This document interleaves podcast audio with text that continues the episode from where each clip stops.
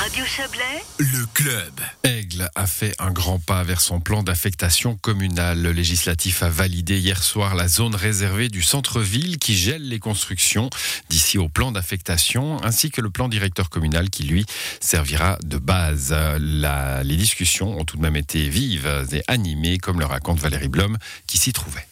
La séance a débuté par la lecture d'une longue lettre, même abrégée, de l'un des recourants à cette zone réservée.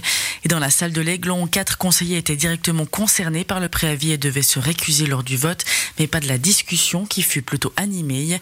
Il faut dire que pour un non-averti, ces procédures paraissent complexes, mais les deux préavis votés hier, celui de la zone réservée et le plan directeur communal, visent à faciliter le travail du plan d'affectation communale, même si c'est par des moyens différents. La zone réservée sert à geler les projets de construction et ceci le temps que la commune se mette en conformité avec les nouvelles directives cantonales et fédérales, soit réduire sa zone à bâtir. Avec la loi sur l'aménagement du territoire, le plan directeur communal, quant à lui, n'était plus obligatoire, mais Aigle a souhaité le mener à bien. Les explications du syndic Grégory Deveau. On avait une situation avant. On, on s'est rendu compte qu'elle n'était pas satisfaisante. On a posé une zone réservée qui est validée ce soir pour mettre une sorte de cloche.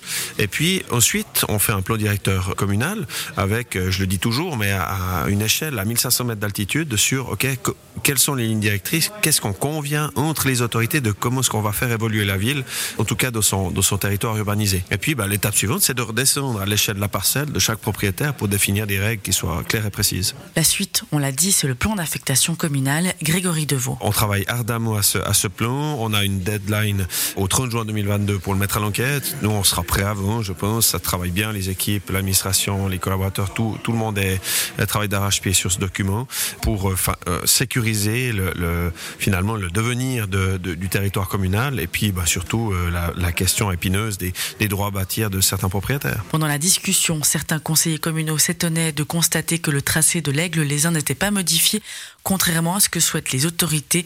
Le syndic l'a expliqué, il n'est pas possible de changer ce parcours avant 2035, ce qui n'empêche pas la commune d'envisager les chantiers à venir. Certains ont simplement une échéance plus lointaine. On retrouve Grégory Deveau. Oui, je crois qu'on doit pouvoir avoir des visions d'avenir sur certains éléments, sur la mobilité en particulier. Mais aujourd'hui, on ne peut pas euh, rien faire. On a déjà pris du temps pour étudier tous ces, tous ces éléments. Mais, mais demain, on aura des, travaux euh, de réflexion sur la, sur la place du marché, sur le centre-ville, des choses qui doivent absolument se faire pour des questions parfois de sécurité, mais parfois euh, simplement de, vie en ville. C'était tout le débat à l'époque. Mais aujourd'hui, la situation n'a pas tellement changé. Sauf qu'on a pris du temps pour, pour avoir toutes les, analyses possibles. Et voilà, c'est ce qu'on indique aujourd'hui, c'est qu'on va pouvoir mettre, euh, mettre en route ces, ces chantiers-là, tout en euh, travaillant euh, sur une vision future et pour les prochaines générations, euh, mais encore une fois, d'ici d'ici 15 ou 20 ans. Et puis il y avait, il y avait quelques membres d'Extinction Rébellion qui étaient là juste avant le début à distribuer quelques flyers, mais finalement, du coup, cette préoccupation, on l'a vu ce soir, elle est quand même déjà bien présente, que ce soit au législatif ou à l'exécutif.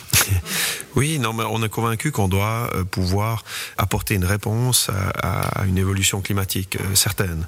Euh, les causes, on a, peut-être chacun ses, idées, mais, moi j'ai toujours dit, je suis pas forcément un écolo né. Par contre, je suis conscient qu'on a, on doit faire en sorte que le cadre de vie pour l'être humain, euh, pour nos générations futures, soit correct. Euh, ça veut forcément dire, euh, on parlait de mobilité douce, mais aussi intégration plus, plus, plus dense et plus massive de, tout ce qui est l'arborisation, la végétalisation en ville. Et puis, voilà, il y a multitude de mesures qui, s'appliquent.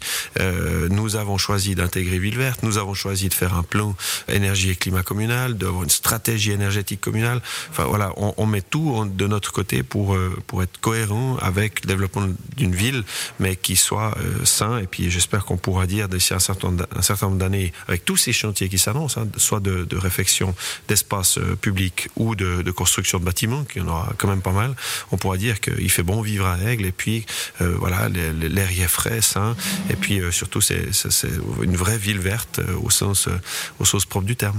Tous les préavis à l'ordre du jour de ce conseil communal Aiglon ont été acceptés, dont la zone réservée, le plan directeur communal et un schéma cyclable communal qui vise à créer un réseau complet de mobilité douce sur la commune. C'était un sujet de Valérie Blom.